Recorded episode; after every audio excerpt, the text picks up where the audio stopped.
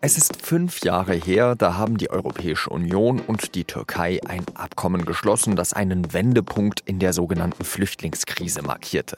Viele nennen es einfach nur den EU-Türkei-Deal. An dem gibt es unglaublich viel zu kritisieren, sagt SZ-Politikredakteur Thomas Kirchner. Aber die EU habe dadurch eine Sache wiedergewonnen, und zwar Kontrolle. Sie hören auf den Punkt mit Jean-Marie Magro. Es ist Anfang März 2016. In Griechenland sitzen 44.000 Menschen fest. Die meisten von ihnen sind Geflüchtete. Dazu machen sich laut dem Migrationsforscher Gerald Knaus jeden Monat 60.000 Menschen in Booten über das Mittelmeer auf den Weg nach Europa. Viele von der Türkei aus. Griechenland war mit der Situation überfordert. Und auch in Deutschland war die Stimmung nicht mehr so euphorisch wie im Sommer zuvor, als Angela Merkel noch den Satz Wir schaffen das prägte und die Grenzen offen hielt. Die AfD legte in Umfragen zu und auch sonst wurden immer mehr Stimmen laut, dass Deutschland nicht mehr so viele Flüchtlinge aufnehmen könne. Dann wurde eine Idee geboren, und zwar ein Abkommen zwischen der Europäischen Union und der Türkei. Die Türkei hat sehr viel geleistet, wir haben das immer wieder betont, sagte die Bundeskanzlerin Angela Merkel damals. Das Abkommen sieht kurz gesagt so aus. Flüchtlinge auf den griechischen Inseln, die in der EU kein Asyl erhalten haben, nimmt die Türkei zurück. Für jeden Syrer, der in die Türkei zurückgebracht wird, sollen die EU-Länder dann aber einen anderen Syrer aufnehmen. Und dafür, dass die Türkei so viele Menschen aufnimmt, die sonst in die Europäische Union gegangen wären, bekommt sie 6 Milliarden Euro für konkrete Flüchtlingsprojekte, für Schulen, Sozialhilfe oder den Ausbau der Infrastruktur. Die Philosophie hinter dem Deal, sagte Merkel damals, sei eine Politik, die äh, immer versucht, nicht auf dem Rücken der Flüchtlinge Politik zu machen, sondern Vereinbarungen zu treffen zwischen Staaten, Damals wie heute gab es aber viele, die dieses Abkommen kritisiert haben. Unwürdige Zustände in den Lagern wurden angemahnt. Und überhaupt mit Erdogan einen Pakt einzugehen, das hat viele empört. Die Verteidiger des Abkommens sagen dann aber, es habe vielen Menschen, die sich sonst mit einem Schlauchboot nach Europa auf den Weg gemacht hätten, das Leben gerettet. Und auch unser Politikredakteur Thomas Kirchner verteufelt das Abkommen nicht. Er war 2016 Korrespondent in Brüssel. Thomas, Jetzt ist es fünf Jahre her, dass die Europäische Union und die Türkei einen Deal über die Aufnahme von Geflüchteten geschlossen haben. Und in Deutschland äh, reden wir gerade vor allem über Corona, aber wenig über Geflüchtete. Heißt das, dass wir es, um es mit Merkels Worten zu sagen, dank der Türkei geschafft haben?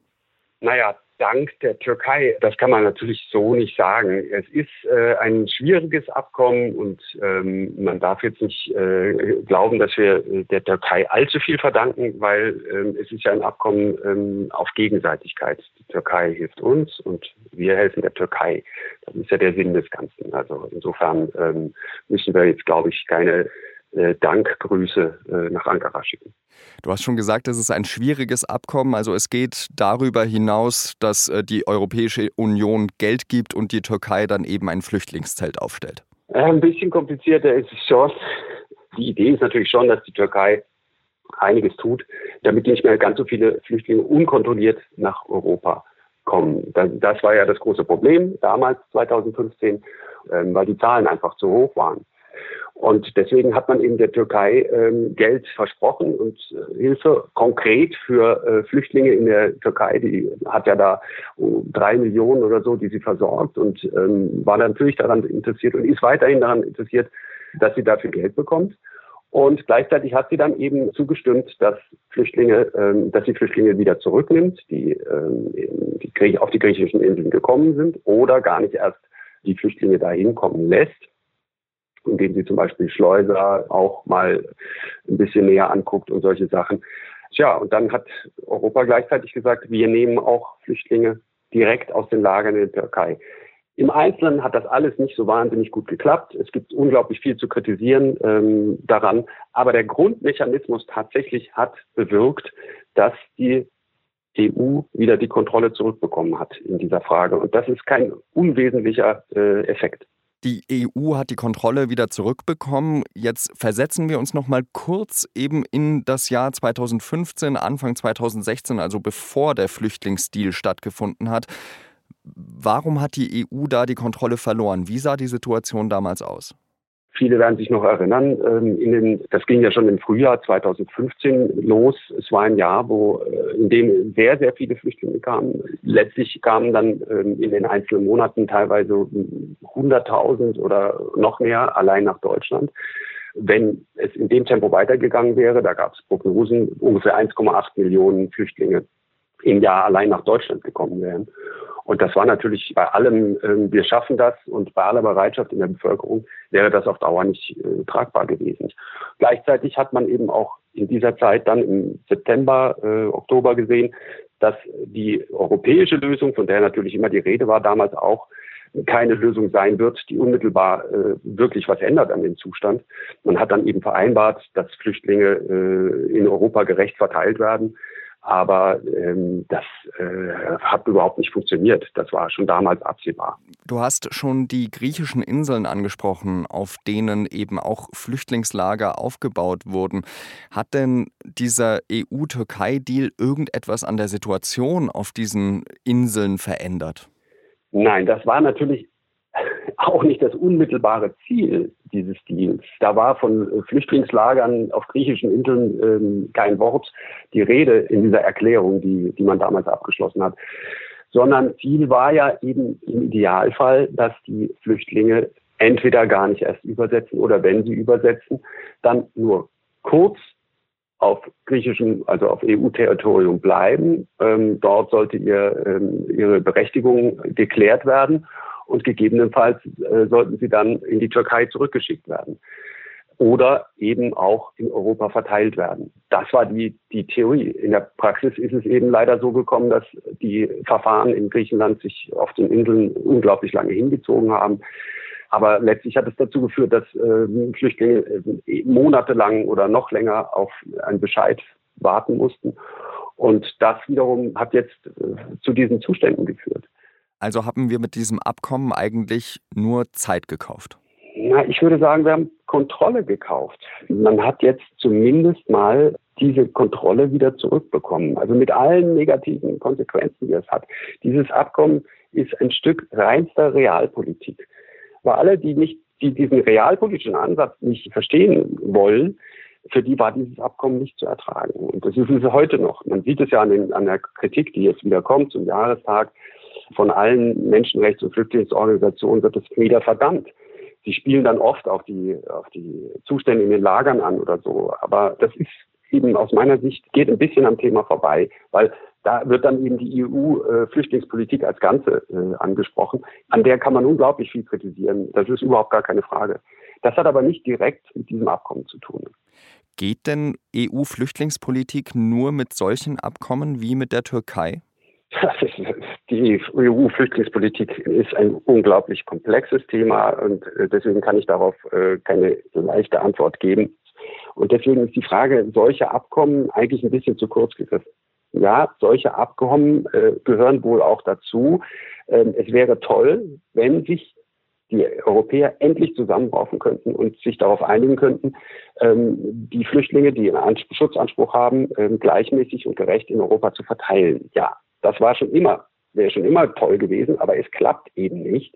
Und es wird auch wohl eine Weile noch immer nicht klappen. Insofern ähm, kann man aber nicht die Flinte immer ins Korn werfen, sondern muss sich überlegen, was geht, was ist möglich.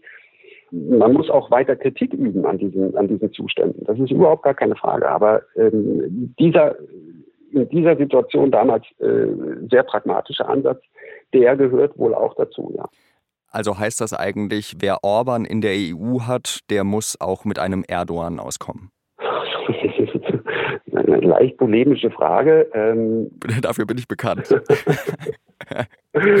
ja, okay, aber ähm, sie ist schwer zu beantworten. Man muss eigentlich ähm, Leute wie den Orban nur als, als Störfaktor sehen, der ja nun äh, überhaupt nichts Konstruktives äh, in dieser Situation, außer der, äh, dem, der Methode Grenzschließung äh, beiträgt. Und dieses Abkommen, das muss, darf man wirklich nicht vergessen, hatte in seiner Motivation, und so hat es ja auch der Erfinder äh, Gerhard Knaus immer wiederholt, in seiner Grundmotivation eben gerade das Ziel, Grenzschließungen zu vermeiden. Denn das war ja das, was Orban predigt und äh, damals gepredigt hat. Wir schließen einfach die Grenzen, dann kommen die nicht rein. Aber das, das ist ja gar keine Lösung. Das ist ja das eigentlich das Schlimmste, was man machen kann. Und dieses Abkommen ist, so komisch sich das anhört, eigentlich eine Alternative zu Orban. Und dass man sich dann mit Leuten wie Erdogan ähm, an einen Tisch setzen muss, das ist auch schmerzlich, ja, wie vieles in der Politik schmerzlich ist. Aber man darf auch nicht vergessen, dass tatsächlich das Geld der EU, diese sechs Milliarden, die bisher bezahlt wurden, tatsächlich Gutes in, und unzweifelhaft Gutes in der Türkei, in den Lagern dort äh, bewirkt hat. Es wird 80 Prozent der Kinder gehen dort zur Schule. Das ist ziemlich viel für die Situation in Flüchtlingscamps. Und es wird sehr viel für die Versorgung der, äh, der Menschen dort äh, investiert. Das darf man eben auch nicht vergessen. Ganz lieben Dank für diesen Klartext auch, Thomas Kirchner, und ich wünsche dir dann noch einen schönen Tag. Dankeschön. Die Impfungen mit dem Corona-Impfstoff des Herstellers AstraZeneca sind in Deutschland seit Montag vorsorglich ausgesetzt. Jetzt sind in Deutschland sechs weitere Vorfälle von Blutgerinnseln in Hirnvenen bei Menschen bekannt geworden, die davor mit dem Wirkstoff geimpft worden sein sollen macht insgesamt 13 Fälle, so das Bundesgesundheitsministerium. Dabei handele es sich um zwölf Frauen und einen Mann. Drei von ihnen sind gestorben. An diesem Freitagabend will die Europäische Arzneimittelbehörde ihre Einschätzung zu dem Präparat und den Thrombosefällen bekannt geben. Die Entscheidung fällt aber leider erst nach unserem Redaktionsschluss. Auf dem Laufenden bleiben Sie natürlich auf sz.de. Ein Gutachten über die Frage, wie das Erzbistum Köln mit sexuellem Missbrauch umgegangen ist, hat den ehemaligen Erzbischof Joachim Meissner schwer belastet. Bei ihm seien 24 Pflichtverletzungen festgestellt worden. Dabei gehe es vor allem um die Aufklärungs- und Meldepflicht, aber auch um die Sanktionierungspflicht, die Verhinderungspflicht und um die Opferfürsorge. Auch der aktuelle Weihbischof und der Leiter des Kölner Kirchengerichts werden belastet und vorerst von ihren Aufgaben entbunden. Das hat der aktuelle Kölner Erzbischof Rainer Maria Wölki angekündigt. Bei ihm sind laut Gutachten keine Pflichtverstöße festgestellt worden. Über die Hintergründe des Gutachtens haben wir am Mittwoch in Auf den Punkt berichtet.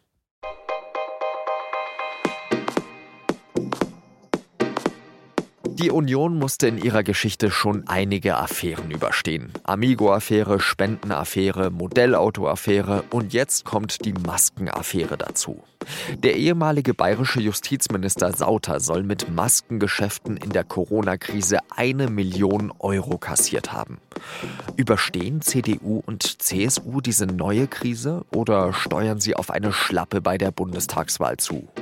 Darüber schreiben meine Kolleginnen und Kollegen eine Reportage, die Sie auf der Seite 3 der SZ am Freitag lesen können. Redaktionsschluss für Auf den Punkt war 16 Uhr. Danke fürs Zuhören und bis bald wieder. Salü.